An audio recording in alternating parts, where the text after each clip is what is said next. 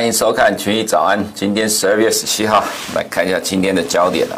啊，这几天每天的第一个新闻焦点呢，我们认为都应该要关注美国的纾困案，因为其毕竟哈，美国金融市场能不能欣欣向荣，其实跟纾困案有绝对的关系。那在今天凌晨的发展是，美国参议院的共和党领袖 Mitch McConnell 说，定向纾困案取得重大进展。这个所谓定向纾困是指说，哈，就是完全针对于新冠肺炎疫情所造成的冲击，那么要补贴的民众，那所还有这个像企业的部分哦，所以所谓的定向纾困大概就完全指这一块。那之前有提到说，九零八零亿美元的纾困有拆成两块，一部分是七千四百八十亿美元，一部分是一千六百亿美元哈。那呃，应该就是指的这七千四百八十亿美元的纾困案，所以没有什么意外的话了哈，因为现在两方面都非常的积极，想要达成协定哈。那共和党想要争取一月十五号，呃，乔治亚州的参议员补选投票的结果，民主党其实也想要争取，其实双方都想要达成协定，这是第一个。第二个是，呃，因为现在在十二月底，就是美国人过新年之前哦，那纾困案即将到期，那如何要让美国民众过个好年，这是非常重要的一个状况哦，所以说。呃，没什么意外的话，在十月十八号又要对呃政府支出法案投票。如果说没有投票过关的话，美国政府又要关门了哈。那其实我们之前都提过很多次，现在两党没有任何一个政党可以承担美国政府关门的责任啊，因为其实经过这么多次的关门，造成公务人员的暂时性的失业哈，尤其现在又碰到。过年的时间哈，到最后两党不论是哪一党所造成的，都会被谴责。好，所以其实，在十月十八号把这个呃政府支出法案又跟纾困案绑在一起，基本上它就是要让它过关的哈。所以呃纾困案的过关，其实对美国金融发金融市场的发展绝对是正向的。再是在今天凌晨的 FOMC 会议的声明哈，还有 p o 的记者会的内容，大致上。呃，符合市场的预期了哈。那当然有另外一个意外，就是调高今年跟明年的经济成长率，也就是呢，新冠肺炎疫情对美国经济的冲击哦，其实远远的低于原先市场一开始所预估的状况。所以这是第二次 Fed 调高了今年的经济成长率的预估。那所以我们会认为说，其实以现在目前的状况来看哈，其实状况其实还不差啦。等一下我们会看到呃几个经济数据哈。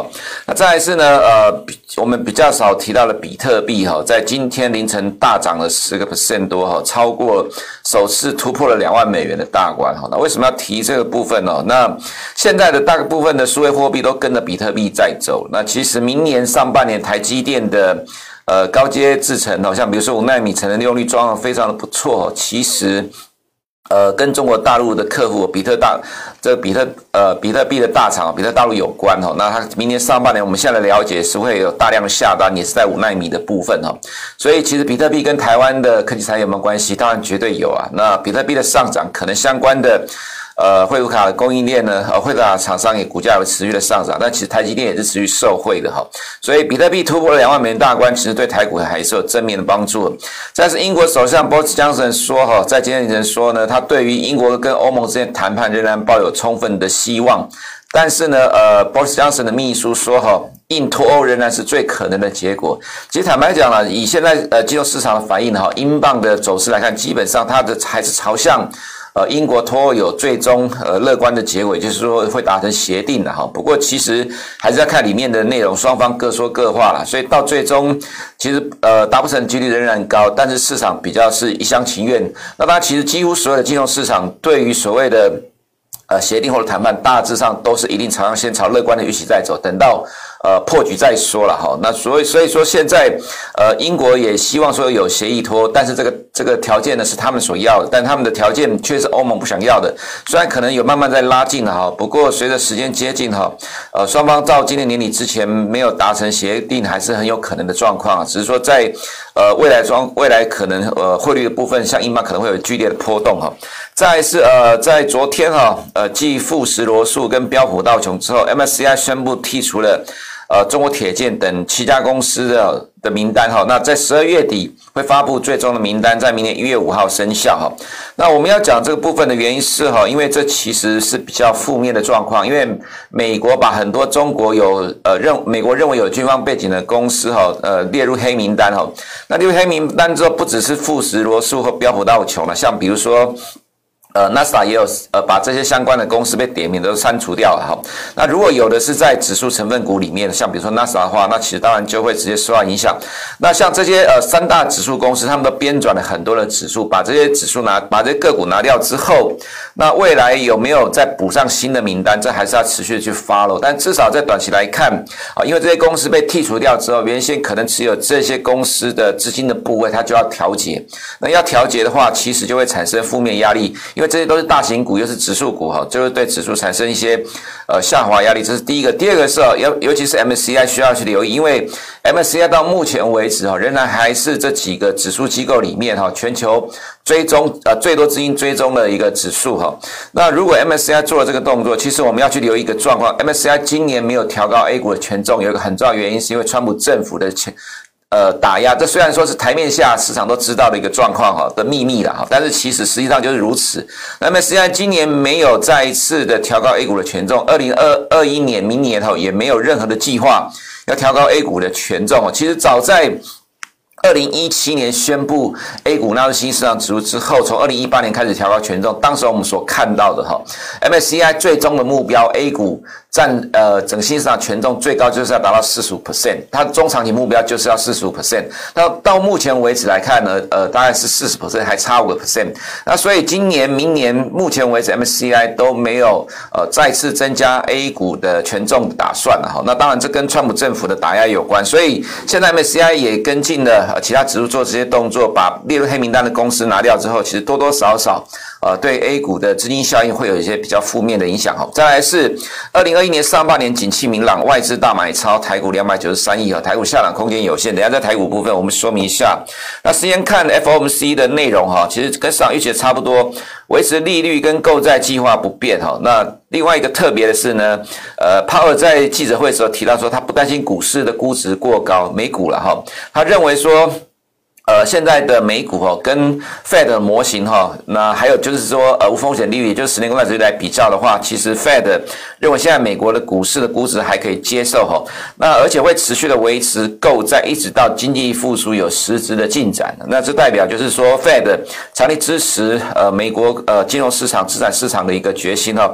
其实我们还是强调了，其实今天的凌晨 FOMC 不会有利空了哈，只要是符合预期就是利多了，那基本上它就是呃符合市场的预期。所以其实没有什么太多可以值得过度解读的部分哦。那再来就是调高今年经济成长率，这是第二次了哈。那今年经济成长率调高到负二点四，上一次是负三点七。明年经济成长率调高到四点二哈，之前是四点零。所以其实整体来看，美国经济受到新冠肺炎疫情的冲击，其实远比在今年三月一开始的时候市场所估计来的小的非常多哈。这是其实充分显现出美国市场韧性。当然还有一个重要因素，就是在四月通过的纾困计划了哈。所以全面性的纾困计划，它其实扭转了美国的经济循环哦。原本这样的一个经济大幅衰退，只出现在第二季而已哈。那第三季就大幅度的成长，就是因为纾困计划的关系。所以现在这个礼拜五投票要过纾困计划呢，那 Power 昨呃今天有提到说明年第一季哈会受到新冠肺炎疫情大爆发的关系，美国明年经济受到冲击比较大，其实应该还是会在今年第四季衰退。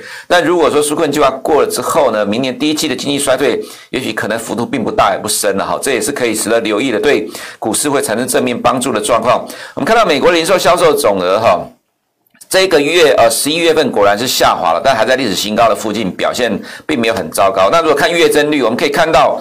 呃，实际上哈，呃，十一月的数据是负一点一 percent，市场预期负零点三。你可以看到，其实投资人或者经济学家还是很乐观的，认为在美国新冠肺炎疫情大爆发、局部封锁情况之下，美国消费居然没有掉，这是市场的预期。但实际上它就是掉了哈。那另外看的是前期从。零点三正零点三修正到零点一，前期是十月，当时候在十月的时候，我们就认为应该是会掉下来，就没有掉下来。但是现在修正只是掉下来，核心零售数据也是一样哈，呃，前期是没有掉，但是修正之后是掉下来，就是说，其实从十月开始。呃，美国零售销售就数据就受到新冠肺炎疫情影响，但是呢，影响的幅度非常的有限。即使到十二月，我们认为可能也是往下掉，但是幅度也不大。那如果说十二月十八号纾困过了之后，很有可能明年呃第一季的零售销售呢又会开始恢复正成长了。所以其实美国的呃这个经济的韧性的确是远超过很多人的想象了哈。这是我们认为说呃美国股市上涨，它当然是有呃。有有道理可言的哈。再就是我们看到昨天下午四点十五分开始公布的法国，四点半公布的德国 PMI 哈，还有欧元区等等，所有的欧元区的 PMI 都比市场预期来的好，只有美国往下掉。但是因为这个数据在十六号公布，它的数据呢统计到。呃，上一周之前哈、哦，并没有统计到这个礼拜三开始的德国还有其他国家更严格的封锁，所以其实我们觉得可能在下个月出了修正值，应该会再往下修正哈、哦。但这个数据出来就让欧元大涨，原因是超过市场的预期哦。每个数据都一样，服务业跟重要的数据呢，都是欧元区的国家都较十一月的上升，那只有美国往下掉。但不不过，其实美国不太会受到这个部分的影响。比特币的话，首次突破了两万美元啊！这前面我们刚才有说明到了哈。我们看一下美股的状况哦，BNTX 今天是跌了四点八七 percent，下面是 Modern 呃 Moderna 跌了六点九二 percent 哈。短线的利多出尽了，那我们认为个股上的短线利多出尽不会造成整个股市的利多出尽了，毕竟。我们看到很多的个股正在轮流转强哈，我们看一下 Apple 昨天呃大涨之后呢，今天凌晨小幅的下跌哈，这是短线涨多的整理，没有意外的话，我们认为还会持续反映明年上半年的乐观。那美股各指数有涨有跌，道琼小跌零点一五 percent，S M P 五百小涨零点一八 percent 哈。我们看到几个科技股，Amazon 今天涨了二点四 percent，我们记得在。呃，一周多前有提到说，Amazon 股价看起来正在慢慢的筑底了。其实投资人你可以去留意一下哈，礼拜一 Netflix 是大涨三点八 percent，那股价是大概突破了盘整的区间。礼拜二呢是 Apple 大涨了五个 percent，那礼拜三呢是 Amazon 大涨了二点四个 percent，其实 Amazon 两个 percent 就算大涨了哈。那剩下 FB 跟呃这个 Alphabet 其实还没有上涨，还没有这样一根长红突破。也就是说，其实我们感觉到的是像 FNG 这些前几大的大型的电子科技权值股有慢慢在转强的迹象了哈。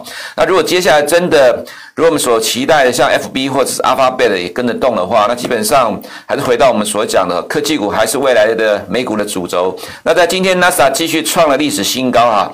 我们其实之前一直在强调，未来成长还是会市场的焦点，会是主导美股的逻辑哦。所以我们认为未来的 NASA 走势还是会比道琼跟 S&P 五百来的强。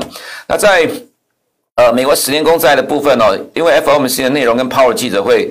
符合市场预期啦，所以其实没有什么太大的波动。但中期来看，我们认为，呃，进入明年之后，它多多少少就会开始反映明年经济复苏的预期了。所以低点逐逐步垫高的走势，呃，这样一个看法还是没有改变哈。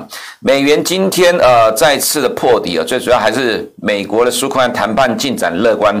另外一个是呢，呃，在昨天下午四点十五分公布的法国 PMI 超过市场预期，四点半德国，再来是五点的欧元区的 PMI 全部都超过市场预期，所以欧元大涨。虽然说在呃 FOMC 之后呢，虽然呃欧元跌下，但很快就拉起来，回到呃下午数据公布的时间点，所以美元哈呃是继续的破底。我们可以看到，在十二月一号这根重挫呢，刚好破掉了十二月初的一个低点。那最主要原因就是因为苏克案的关系，所以其实这一波呃破底之后下跌逻辑，就是由苏克案、美国财政赤字扩大主导，这个状况仍然没有改变啊。那会跌到什么时候？边走边看吧，哈，至少。十二月十八号投票之前呢，哈，我想可能呃美元都还没有见到短期低点的机会了哈。那至于欧元的话，就是维持持续升值的状况哈。黄金小涨零点二一 percent，原油的部分，美国苏克案谈判乐观，还有这个疫苗也是被核准的，还有对于未来原油需求渴望恢复的乐观预期哦，带动。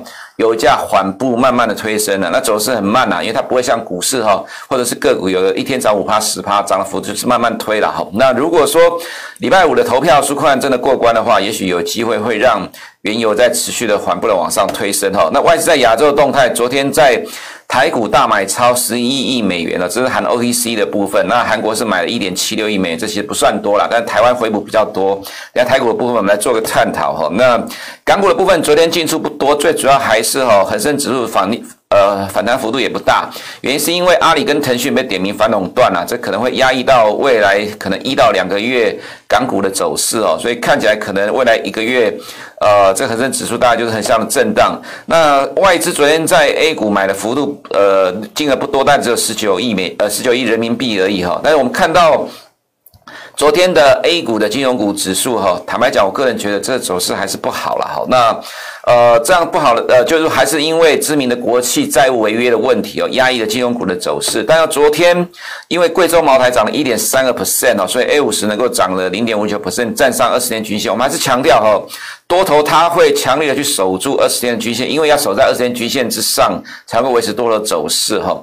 那昨天白酒股表态了，贵州茅台跟五粮液都上涨，所以 A 五十才能够拉起来哈。不过因为金融股普遍都不强哈，这个做问题会持续啊。但是官方要做多，那中央经济工作会议呢不会公布时间点，它都是开完才会讲呃公布里面的内容啦，也有可能下礼拜才会公布。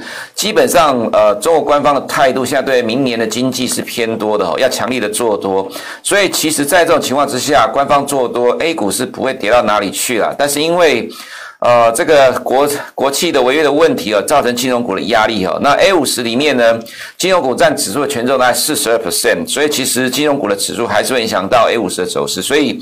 未来 A 五十的走势哈，虽然说官方会强力的护盘，但这个往上走的这个趋势呢，会走得非常的慢哈。我想可能投资人自己要有心理准备啊。那至于在 A 股的部分来，呃，在台股的部分来看哈，上今天是小跌零点零五 percent 啊，昨天的。